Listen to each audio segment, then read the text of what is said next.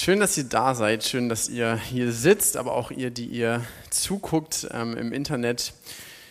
Cool, dass so viele Urlauber da sind, dass ihr beschlossen habt, in Kiel euren Urlaub zu verbringen oder in der Nähe und auch heute hier seid. Und wir ähm, sind mit einer Themenreihe, falls du vielleicht noch keine Predigt davon gehört hast. Ähm, es geht um die Themenreihe Kämpfe im Kopf. Und ähm, wir beschäftigen uns mit diesem Thema äh, Gedanken. Die Bibel sagt im Alten Testament, mehr als alles andere behüte dein Herz, denn aus ihm kommt das Leben. Und das Herz meint äh, in der Bibel nicht so dieses Organ, ja, das, das, was da irgendwie in uns äh, schlägt und Blut durch unseren Körper verteilt, sondern das Herz meint den Kern des Menschen, ja, den Ort, an dem ein Mensch Entscheidungen trifft, den Ort, ähm, aus dem Gedanken ausgehen, die dein Handeln bestimmen. Und Deswegen ist dieses Thema Gedanken, äh, dieses Thema Kämpfe im Kopf so wichtig, so relevant für unser Leben. Ob du einen Lebensstil führst, der zu Gott passt, der heilig ist, äh, wie die Bibel das nennt, oder ob du einen Lebensstil führst, der gegen Gott rebelliert und der vielleicht auch Zerstörung in dein Leben und das Leben anderer bringt, das hängt ganz davon ab, was in deinen Gedanken, an Gedanken aus deinem Herzen kommt. Ja? Und egal, ob du Christ bist, ob du Jesus dein Leben anvertraut hast oder ob du es noch nicht gemacht hast, ich glaube, jeder von uns kennt diese Kämpfe im Kopf. Ja? Und wenn es nur dieser Kampf ist, oh, ich würde das jetzt gern essen, aber eigentlich ist es richtig ungesund, ja, ähm, weil da vielleicht Palmfett drin ist, also so eine braune Masse ähm, namens ja, keine Markennamen, aber ihr wisst, was ich meine. Ja, jeder kennt diese Kämpfe im Kopf. Ähm, und deswegen ist dieses Thema auch echt relevant. Und gerade weil dieses Thema so schwer ist, weil, weil es so schwer ist, ähm, in den, im Kopf zu kämpfen, ja, und die Gedanken, die, diese Gedankenimpulse, die in deinen Kopf kommen, nicht gleich in die Tat umzusetzen, ähm, gerade das ist schwer, weil es, glaube ich, wichtig ist, ja, und fast alles, was wichtig ist, ist oft schwer.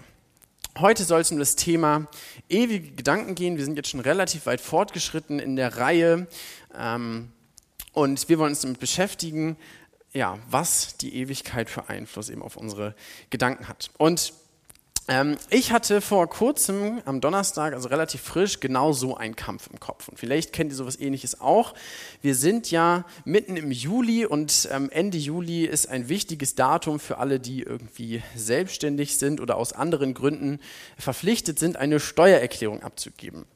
Ähm, 31. Juli ist so der Stichtag und ich arbeite seit ungefähr einem Jahr äh, so, dass es sich auch lohnt, eine Steuererklärung zu machen. Ähm, und weil, äh, weil, ich, ja, weil ich nicht richtig recherchiert habe und ich wusste, dass für mich dieser 31. Juli noch nicht gilt und weil ich das gerne beim ersten Mal als Grünschnabel alles richtig gut machen wollte, ähm, wollte ich das natürlich auch pünktlich fertig machen, habe es mir im Mai vorgenommen, habe es natürlich nicht gemacht, wie das immer so ist. Ähm, und dann sitze ich im Auto ähm, am Telefonieren und denke über dieses Thema nach und plötzlich kommt so ein Gedanke in meinen Kopf und dieser Gedanke dieser Gedanke füllt so mein, mein Denken aus, ja, es dröhnt förmlich, du schaffst es nicht, du wirst nicht pünktlich fertig, ja, irgendwas funktioniert nicht, dein Passwort für das Softwareprogramm funktioniert nicht oder ähm, irgendwas anderes wird nicht klappen, es wird nicht pünktlich fertig und die Welt wird sowieso davon untergehen, wenn du es nicht rechtzeitig schaffst. Und Vielleicht kennt ihr solche Gedanken, die so auf einmal euer Herz umklammern, ja, so, so Sorgen, Ängste, die, die uns packen und die uns nicht wieder loslassen. Wir drehen uns um diese, um diese Dinge und sie nehmen uns gefangen. Und wenn man, wenn man logisch drüber nachdenkt, ist das meiste davon eigentlich völlig irrelevant, ja. Also, ob ich die Steuererklärung nun fertig mache oder nicht, ja, davon wird die Welt nicht untergehen. Aber trotzdem kommen diese Gedanken, füllen irgendwie uns aus und ja, verhindern, dass, dass wir uns irgendwie davon lösen können. Und warum das so ist, und vielleicht ist es bei dir ein ganz anderes Thema, ja, das kann sehr unterschiedliche Gründe haben. Das kann auch Anfechtung sein, Gedanken, die von außen kommen, ähm, die dich anfechten. Es kann aber auch sein, dass, also sogar auch wenn es, wenn es eher die Ausnahme ist, dass das äh, tatsächlich was mit Krankheit zu tun hat. Aber ich glaube, oft liegt da ein bestimmtes Prinzip hinter. Bei mir ist es zumindest so. Und dieses Prinzip, das bringt Jesus schon vor 2000 Jahren auf den Punkt in einer Predigt, in der sogenannten Bergpredigt. Da sagt er diesen Vers in Matthäus 6, 21, denn wo dein Schatz ist, da wird auch dein Herz sein. Wo dein Schatz ist, da wird auch dein Herz sein. Und dieses Prinzip wird uns heute in der Predigt so ein bisschen begleiten. Wo dein Schatz ist, da wird auch dein Herz sein. Das, was dieses Ziel, ja, diese, diese tiefsten Wünsche, das, was unser Schatz ist, das hat Einfluss auf unser Herz, das hat Einfluss auf unsere Gedanken. Ja, und gerade dieses Thema Geld oder materiellen Besitz, das, dieses Thema ist dafür prädestiniert, dass es unseren Fokus weglenkt von der Güte Gottes, von dem Vertrauen, ja, was, was wir eigentlich in Gott haben können, hin auf diese Welt, auf dieses Leben, auf unsere Begrenztheit und auf die Sorgen und Probleme des Alltags. Und dieses Problem wollen wir heute so ein bisschen angehen. Ich habe zum Anfang eine Frage für dich mitgebracht, die ich ultra spannend finde, die ich mich noch nicht getraut habe zu stellen. Aber ähm, ich glaube, sie sagt uns ganz viel über unser Herz. Und zwar ist die Frage, was würden die Menschen in deinem Umfeld, gerade die, die Jesus noch nicht kennen, sagen, was dein Ziel, was das Ziel deines Lebens, was dein Schatz ist? Was würden deine Kollegen, deine Verwandten, die Jesus noch nicht kennen, sagen, hey, was ist dein Schatz, dein Ziel in deinem Leben?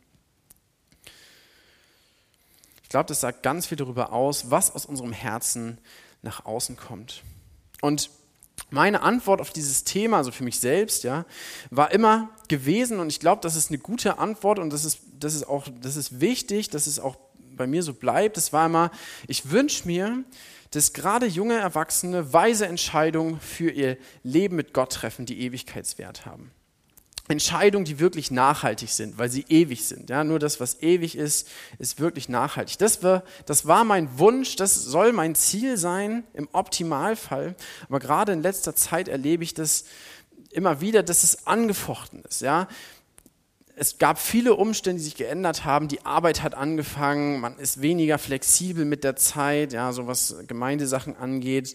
Ähm, dann kommt jetzt die Ehe dazu und Verantwortung in mehr Bereichen, so Garten und sowas, ja, so Dinge, die man halt machen muss. ähm, gut, Geschirr gab es auch schon vorher, aber ja, solche Dinge, Haushalt. Es gibt so viele Sachen, die um unsere Aufmerksamkeit kämpfen und die unsere Gedanken ablenken von dem, was eigentlich Gott für uns äh, vorgesehen hat, auch wenn diese Dinge wichtig sind und wir damit gut umgehen müssen. Und trotzdem ist es ein Kampf, hey, was ist im Fokus? Darum geht es.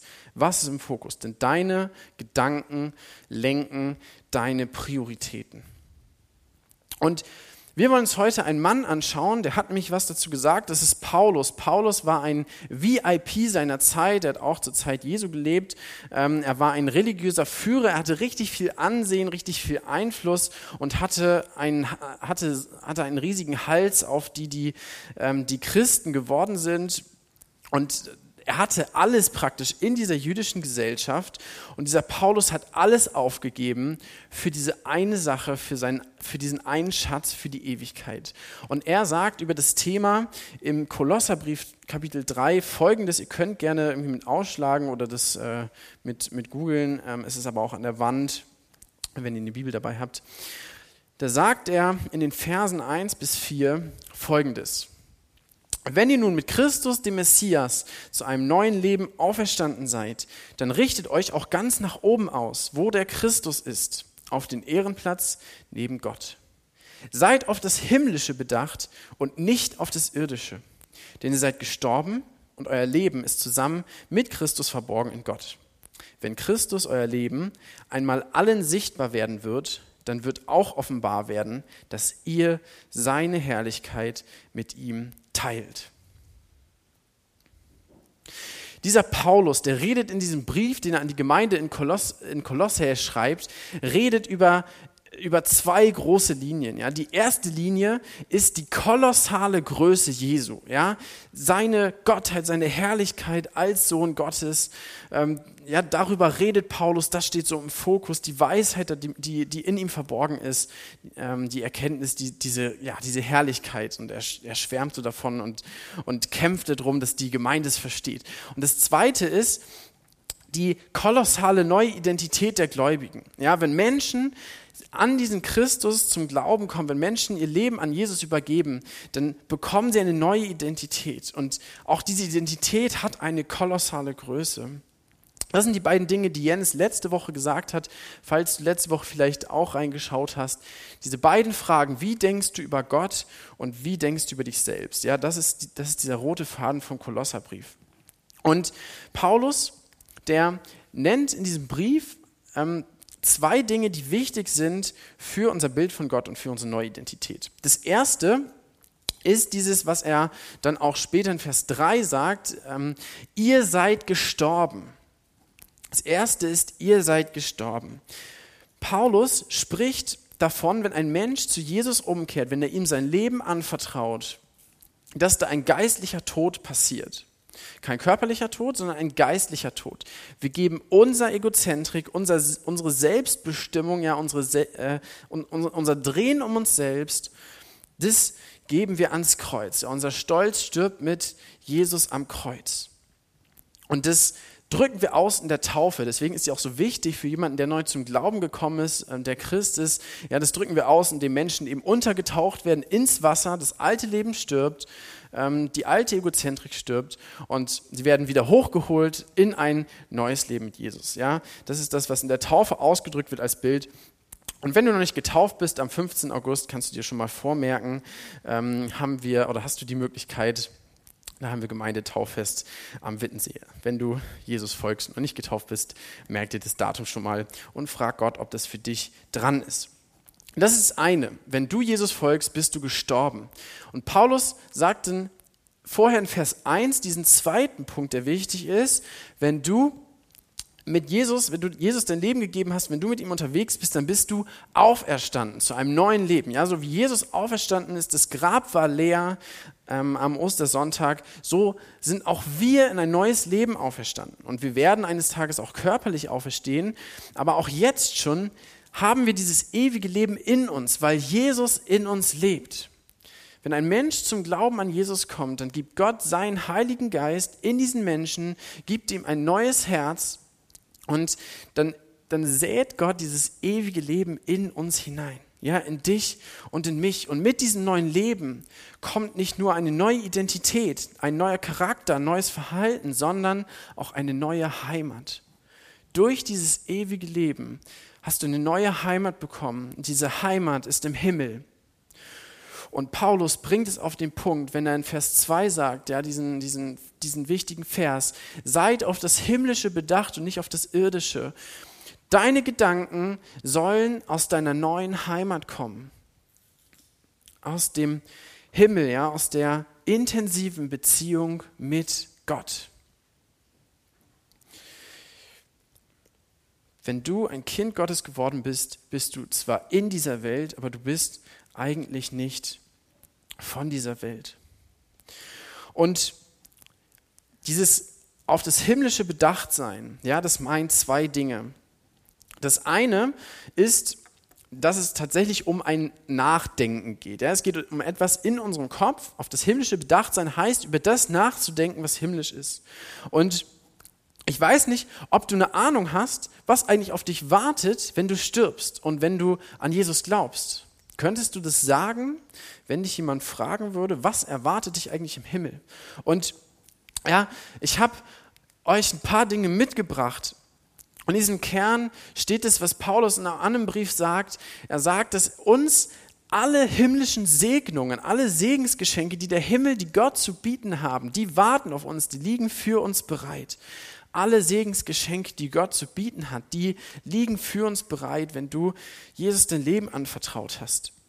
Und es gibt so viele Verheißungen, ja, die gerade am Ende von der Offenbarung im letzten Buch der Bibel ähm, drinstehen, die auf uns im Himmel warten. Es wird keine Tränen mehr geben, es wird keinen Schmerz mehr geben, keine Kälte, keine Dunkelheit, keine Versuchung und auch kein Tod. Es wird erfüllende Aufgaben für uns geben, für die Gott uns vorbereitet hat. Jesus bereitet uns eine herrliche Wohnung zu. Ja, jetzt schon seit 2000 Jahren. Das ist ganz schön lange für eine Wohnung. Ähm, die muss ziemlich heftig sein. Es wird so viel zu entdecken geben, ja, viel mehr als in irgendwelchen fremden Ländern und Kulturen, die du jetzt auf der Erde entdecken könntest. Wir werden einen vollkommenen Frieden haben von innen und von außen und wir werden vor Gottes Angesicht wohnen. Wir werden ihn sehen, in seiner Gegenwart sein und sogar eine Einheit mit ihm sein. Diese Dinge warten auf dich, wenn du Jesus dein Leben anvertraut hast. Und diese Dinge können dir die Kraft geben, durchzuhalten in dieser Welt, wo wir durchaus mit viel Anfechtung kämpfen müssen. Und wenn du Angst hast, in diesem Leben was zu verpassen, dann kann ich dir sagen, das musst du nicht. Du musst keine Angst haben, in diesem Leben was zu verpassen, bei dem, was Gott dir verheißt. Wenn du müde bist vom Kampf gegen die Sünde, die immer wieder dich zu Boden zwängt, ja, dann, dann kann ich dir sagen, dieser Kampf wird eines Tages vorbei sein und es lohnt sich, durchzuhalten. Wenn du, wenn du Leid erträgst durch Krankheit oder durch durch, durch andere Menschen, ja, dann kannst du wissen, auch dieses Leid wird eines Tages vorbei sein und Gott wird dir, wird dir den, den Lohn geben, den er geben kann und das ist ziemlich viel. Das ist das eine, das Nachdenken über das, was wirklich himmlisch ist und was auf dich im Himmel wartet und was davon auch jetzt schon dir die Kraft geben kann, auf dieses Ziel hinzuarbeiten. Das zweite ist, ähm, über das Himmlische nachzudenken, an das, auf das Himmlische bedacht zu sein, heißt, das Himmlische zu tun. Ja, das, was himmlisch ist, auch umzusetzen. Und das bedeutet, das zu priorisieren in deinem Leben, was wirklich Ewigkeitswert hat. Und da merken wir, dass diese Gedanken, ja, mit denen du dich beschäftigst, das, was himmlisch ist, dass es Auswirkungen hat auf deine Prioritäten, auf dein Handeln. Craig Rochelle hat gesagt, dein Leben bewegt sich immer in die Richtung deiner stärksten Gedanken. Dein Leben bewegt sich immer in die Richtung deiner stärksten Gedanken. Auf das Himmlische bedacht zu sein, heißt, das zu priorisieren, was Ewigkeitswert hat, was wirklich nachhaltig ist. Und das zu tun, was Gott möchte, denn Gottes Wille ist immer nachhaltig. Dass es nicht ganz so einfach ist, rauszufinden, was ist jetzt was hat jetzt Ewigkeitswert und was nicht. Das merken wir schon, als Menschen ähm, zu Zeiten von Paulus aufgehört haben zu arbeiten, weil sie gedacht haben, ja, Jesus kommt ja bald wieder. Ähm, und Paulus ihnen sagt, nein, arbeitet, ähm, dass ihr niemandem auf der Tasche liegt, wenn es an euch liegt. Also wenn ihr könnt, dann macht es auch, ähm, ja, auch wenn es sein könnte, dass Jesus ähm, schon morgen wiederkommt. So, deswegen ist es nicht mal so einfach, rauszufinden, okay, was hat jetzt Ewigkeitswert, aber deswegen haben wir ja die Bibel, wo Gott uns Prinzipien aufzeigt. Das sind diese beiden Dinge, ja, die einmal das Nachdenken über das, was himmlisch ist und einmal das zu priorisieren in unseren Handlungen, was Ewigkeitswert hat. Und hier beginnt der Kampf in unserem Kopf. Paulus spricht dann nämlich in Vers 4, das haben wir gelesen, davon, dass unser Leben verborgen ist. Das Leben, was in dir wohnt, der Christus, der in dir wohnt, mit der ganzen Fülle Gottes, der ist unsichtbar, ja? Menschen können nicht sehen, wer in dir wohnt. Sie sehen nicht, dass Jesus in dir wohnt, außer an einem veränderten Leben. Aber sie sehen, sie sehen Jesus ja nicht. Das ist ein unsichtbares Leben, was in dir steckt. Wir merken das ja manchmal selber nicht. Und dieses verborgene Leben, das wird eines Tages sichtbar werden. Wenn Jesus wiederkommt, dann werden alle sehen, wer in dir wohnt, wer du bist und wer dein Vater im Himmel ist, wenn du Jesus folgst. Alle Menschen werden deine neue Identität sehen können. Und das Problem ist, unser Problem ist, dass wir diese neue Identität, die wir in Jesus haben, und dieses alte Leben, was gestorben ist, dass das für uns häufig gar nicht so plastisch wird. Und ich denke, dass Paulus das in einigen Hinsichten vielleicht einfacher hatte. Uns geht es in diesem Land, auch als Christen, sehr gut. Wir, haben, wir müssen wenig zahlen für unseren Glauben. Ja, wir haben, müssen keine Angst haben, verfolgt zu werden. Wir müssen keine Angst haben, irgendwie so richtig schlimme Nachteile wegen unseres Glaubens zu haben. Und ich glaube, dass, das, dass es das schwieriger macht, uns bewusst zu machen, hey, unser Leben ist gestorben. Wir haben unsere Rechte Christus gegeben. Er ist unser neuer Herr, weil er uns gerettet hat. Und das macht es schwierig, sich bewusst zu sein, dass unser Leben verborgen ist, dass wir eigentlich auf dieser Erde nichts mehr haben, sondern dass das, was wir sind, dass das erst noch offenbar werden wird. aber wir sind auch in dieser Welt oft schon sehr viel. Die sichtbare Gegenwart versperrt uns oft den Blick auf unsere unsichtbare Zukunft. Sichtbare Gegenwart versperrt uns oft den Blick auf unsere Zukunft, ja. Und das sind alles Dinge, dass, dass wir nicht Verfolgung erleiden und so. Das sind alles Dinge, die sind wichtig. Und es ist auch wichtig, dass wir uns bewusst ähm, Zeit nehmen, dafür zu danken. Das sind Dinge, für die können wir dankbar sein. Aber ich glaube, es ist eine besondere Herausforderung für uns in dieser Gesellschaft, in unserer Zeit. Was aber auf jeden Fall nicht so ist, ist, dass wir das als Ausrede nehmen können, um Kompromisse einzugehen. Ja? Paulus, der war nicht aufgrund seiner Umstände so straight, der war nicht aufgrund dieser Umstände so treu, ja, dass er verfolgt wurde, dass er oft fast gestorben wäre, weil Leute ihn steinigen wollten, weil sie ihn umbringen wollten. Das ist nicht der Grund, warum Paulus treu war.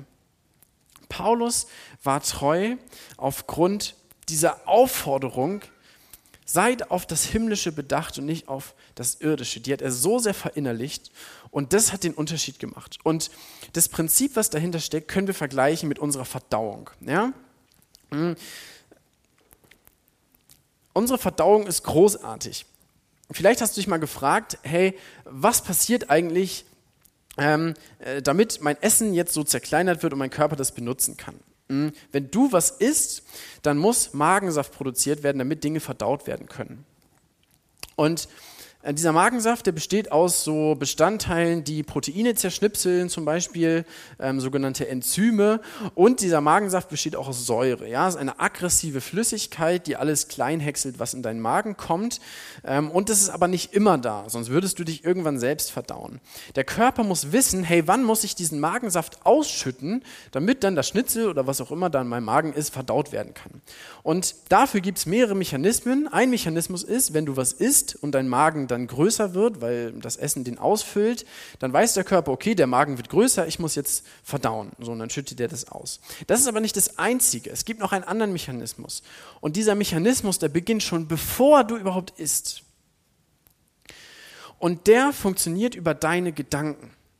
Wenn du an Essen denkst, so an einen richtig schönen Burger oder Pommes oder an so einen saftigen Salat vielleicht auch, je nachdem, was, was dir so lieber ist, dann weiß auch dein Körper, ich habe Hunger, ich muss ausschütten, da kommt bestimmt gleich was. Ja? Da, dann wird Magensaft produziert. Wenn du Essen riechst, was so lecker ist, oder wenn du, wenn du es siehst, also so einen visuellen Reiz, dann beginnt dein Körper schon Magensaft auszuschütten. Durch deine Gedanken fängt der Körper bereits mit der Verdauung an, er bereitet sie vor und auch dein Appetit, dein Hunger wird gesteigert. Und das Dritte, dein Körper fängt an, aktiv dafür zu sorgen, dass auch Essen dann reinkommt. Ja, weil sonst meckert, meckert dein Magen irgendwann, das kennt ihr bestimmt.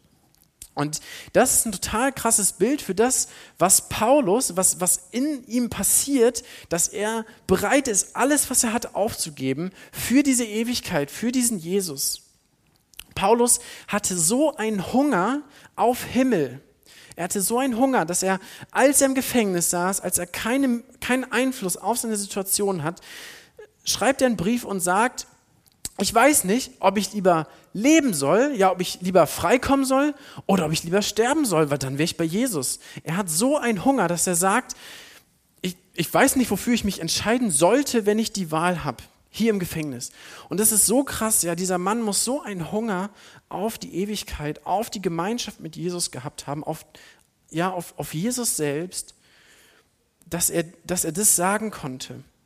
Und Paulus hatte so eine krasse Vorstellung von dem, was auf ihn wartet. Er hatte so ein deutliches Bild von der Liebe, die Gott hatte, als er seinen Sohn ans Kreuz geschickt hatte, um Paulus und auch um uns zu retten für die Ewigkeit. Und deswegen hat Paulus alles aufgegeben und er sagt, hey, ich jage diesem Ziel nach, dieser Ewigkeit mit Jesus und alles andere verblasst. Paulus hatte so einen Hunger nach Himmel. Deswegen gilt dieses Prinzip. Dein Lebensziel bestimmt dein Lebensstil. Paulus hat uns das vorgelebt, aber das gilt auch für uns. Dein Lebensziel bestimmt dein Lebensstil. Und wenn du dieses Ziel der Ewigkeit mit Jesus und seine Liebe, seine Heiligkeit, seine Perfektheit, wenn du dieses Ziel nicht vor Augen hast, dann wird es dir sehr schwer fallen, himmlisch zu leben. Aber nicht nur Paulus hat uns das vorgelebt. Der Ursprung dieses Prinzips ist Jesus selbst. Wir können in Hebräer 12, Vers 2 lesen, dass er um der vor ihm liegenden Freude willen die Schande des Kreuzes ertragen hat. Jesus ist ans Kreuz gegangen. Er hat den, den schandhaftesten Tod, ist den schandhaftesten Tod gestorben, den es damals gab, ja wo, wo selbst für einen Römer zu schade war, so hingerichtet zu werden. Die Römer durften nicht gekreuzigt werden, weil es so ein schmerzhafter und so ein schandhafter Tod war. Und Jesus, der Sohn Gottes, hat es freiwillig gemacht. Warum hat er das gemacht? Er hat das gemacht, weil er die Freude vor sich sah, die Freude, die in der Ewigkeit auf ihn wartet. Und das ist nicht nur die Freude, dass er wieder bei seinem Vater ist, sondern es ist die Freude, dass er mit dir und mit mir in der Ewigkeit sein kann. Er hat meine Schuld, er hat deine Schuld, unsere Rebellion gegen Gott bezahlt, weil er sich darauf gefreut hat, was in der Ewigkeit auf ihn wartet. Sein Lebensziel bestimmte sein Lebensstil. Das war sein Antrieb, der ihn dieses Leid hat ertragen lassen. Diese Freude war sein Antrieb, als er in der Wüste war und vom Teufel versucht wurde, der Versuchung standzuhalten. Und und treu zu bleiben. Das war sein Antrieb, der ihn dazu gebracht hat, im Garten Gethsemane, wo er gebetet hat zu seinem Vater, dass, dass Gott, wenn es möglich ist, doch dieses Kreuz an ihm vorbeigehen lässt, dass er nicht ans Kreuz gehen muss. Aber diese Freude hat ihn dazu gebracht zu sagen, aber nicht mein Wille, sondern dein Wille geschehe. Diese Freude kann auch dein Antrieb sein, kann auch dein Antrieb sein, dran zu bleiben auf diesem Weg in die Ewigkeit. Wenn Menschen über dich lästern, weil du Jesus folgst, dann kann es dein Antrieb sein, treu zu bleiben, weil du weißt, eines Tages werden sie alle sehen, wer wirklich in dir wohnt und dass du ein Kind Gottes bist. Diese Freude kann dein Antrieb sein, Gott deine größten Wünsche hinzulegen, weil du weißt, dass er viel mehr für dich hat in diesem Leben, aber vor allen Dingen auch in der Ewigkeit. Diese Freude kann dein Antrieb sein, in Versuchung standhaft zu bleiben und zu sagen, es ist jetzt das hunderttausendste Mal, dass ich mit diesem Mist kämpfe, aber diesmal werde ich widerstehen. Ich werde das nicht machen, weil ich weiß, dass der Lohn, den Jesus für mich bereithält, über mein Verständnis hinausgeht. Diese Freude wird aber nicht dein Antrieb sein, wenn du nicht in diese Freude investierst.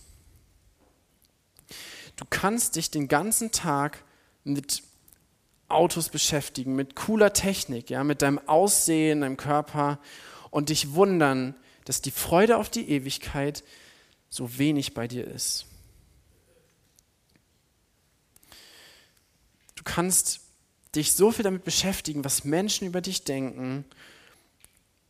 Du kannst dich mit den Dingen beschäftigen, die du nicht hast auf dieser Welt und dich wundern, warum so wenig Zufriedenheit in deinem Leben zu finden ist.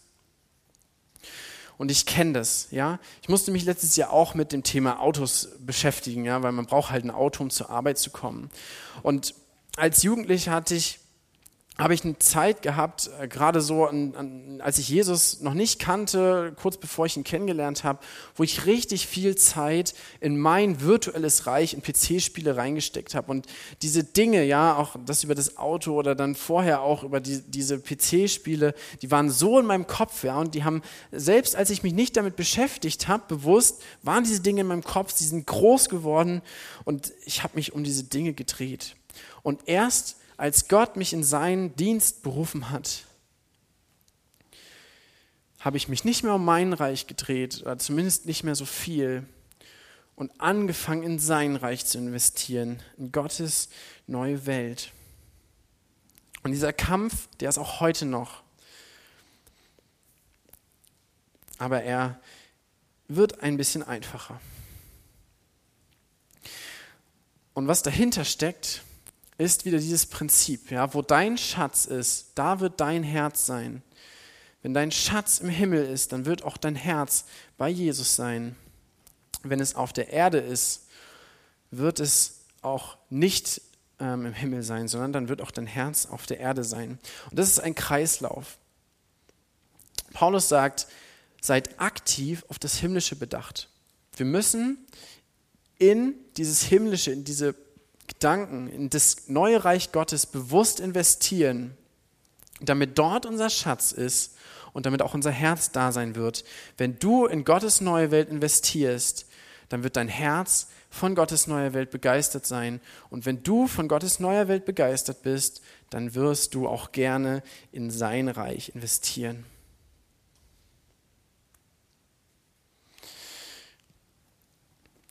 Wie können wir das anwenden? Zwei Dinge habe ich euch am Ende mitgebracht. Das eine ist das Erinnern und das andere ist das Investieren. Also ihr merkt, es sind immer diese beiden Dinge.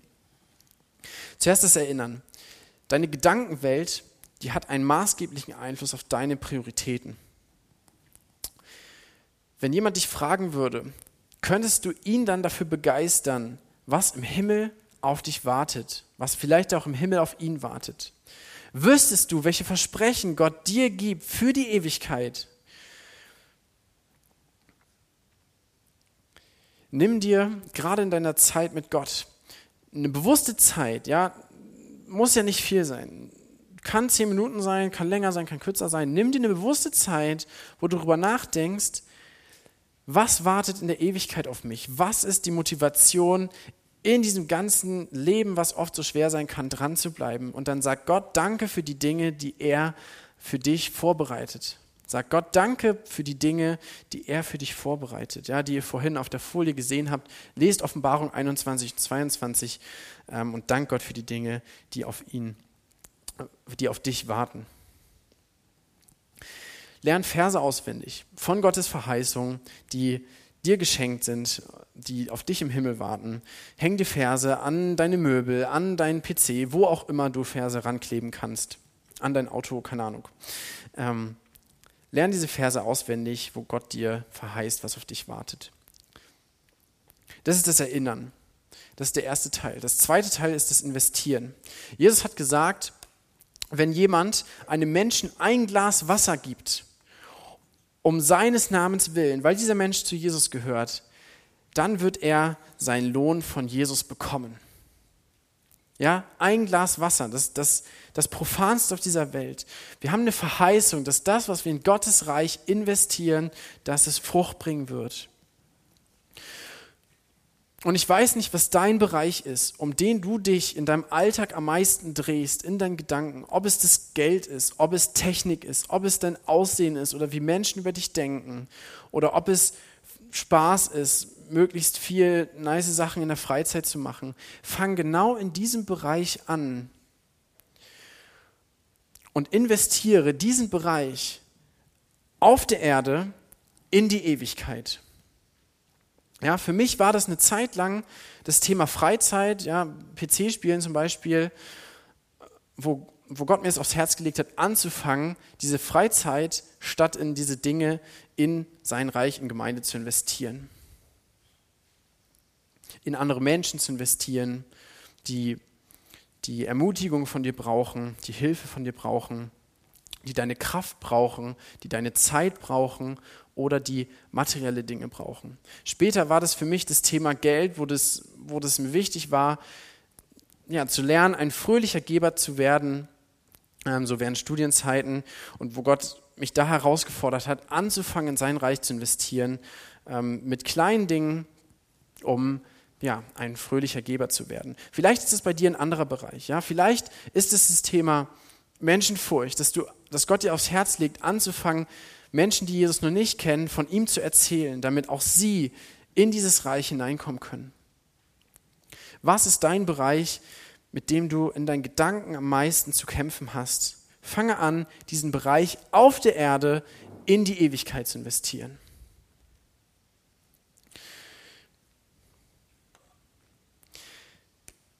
Wir als Gemeinde, die diese neue Identität haben, dieses neue Leben aus Jesus heraus, wir haben eine Kernaufgabe. Oder wir haben mehrere Kernaufgaben, aber eine ist ist so maßgeblich. Wir sind als Salz und als Licht in diese Welt gestellt. Wir sind oder durch uns können Menschen ewige Hoffnung bekommen. Ich glaube nicht, dass, dass, dass Gott ja, abhängig ist von uns als Gemeinde, aber will uns gebrauchen, um Menschen Hoffnung zu bringen. Und wenn wir diese ewige Hoffnung, wenn wir damit nicht mehr erfüllt sind und wenn das nicht das ist, was wir Menschen bringen, warum haben wir dann noch eine Daseinsberechtigung? Diese Hoffnung auf die Ewigkeit ist das, was uns unterscheidet von irgendwelchen Vereinen oder irgendwelchen Interessen, Hobbygruppen, wie auch immer. Diese ewige Hoffnung ist das, was so wichtig ist für die Menschen in unserem Umfeld. Diese ewigen Gedanken, das macht den Unterschied für dich in deinem Umfeld, aber auch für uns als Gemeinde in unserem Stadtteil. Und ich möchte gleich beten dafür, dass Gott uns mit diesen Gedanken erfüllt, dass er uns bewusst macht, was er uns geschenkt hat und dass wir diesen himmlischen Lebensstil immer mehr leben können. Und wir wollen gleich ein Lied singen und die Band kann schon nach vorne kommen. Die zwei können schon mal nach vorne kommen. Und dieses Lied heißt Ewigkeit.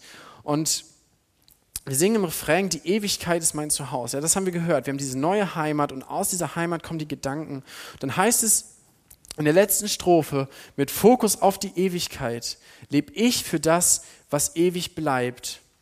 Das Ziel vor Augen, Tag für Tag, bis ich den Lauf vollendet habe. Das ist unser Wunsch. Dafür ähm, wollen wir gleich, dafür möchte ich beten und das wollen wir gleich singen. Steht doch bitte mit mir dazu auf. Und bleibt gerne stehen beim Lied. Herr Jesus, du hast uns vorgemacht, du bist für uns ans Kreuz gegangen, Herr, weil du, weil du diese Freude unserer Rettung, die Freude deiner Gemeinschaft mit Gott irgendwie im Fokus hattest. Dein Lebensziel hat deinen Lebensstil bestimmt. Und du siehst, Herr, wie oft wir das, oder wie oft ich das Gefühl habe, wahrscheinlich geht es noch mehr Leuten so, dass, ja, dass unser Lebensstil irgendwie so stark gebunden ist an das, was wir hier haben, so begrenzt ist auf das, was, was hier sichtbar vor uns ist. Und ja, wie wenig sich manchmal das unterscheidet von Menschen, die dich noch nicht kennen. Und Herr, ich bitte dich für jeden, der diesen Wunsch auf dem Herzen hat, dass deine Ewigkeit mehr in unserem Fokus kommt, mehr unsere Gedanken ausfüllt, dass du, ja, dass du uns die Motivation gibst, die Kraft, uns damit zu beschäftigen und dass wir das umsetzen, dass du unsere Prioritäten prägst durch deinen Heiligen Geist, der so mächtig in uns wirkt. Und Herr, ich bitte dich für jeden, der dich noch nicht kennt, dass er echte, ewige Hoffnung in dir findet und dass er in dir ein Leben findet, was nachhaltig ist und was bleibt auch wenn er stirbt. Und Herr, danke, dass wir jetzt für dich singen können, dass wir singen dürfen, dass die Ewigkeit unser Zuhause geworden ist durch den Glauben an dich und dass wir diese Verheißung haben, dass du uns eines Tages holen wirst. Amen.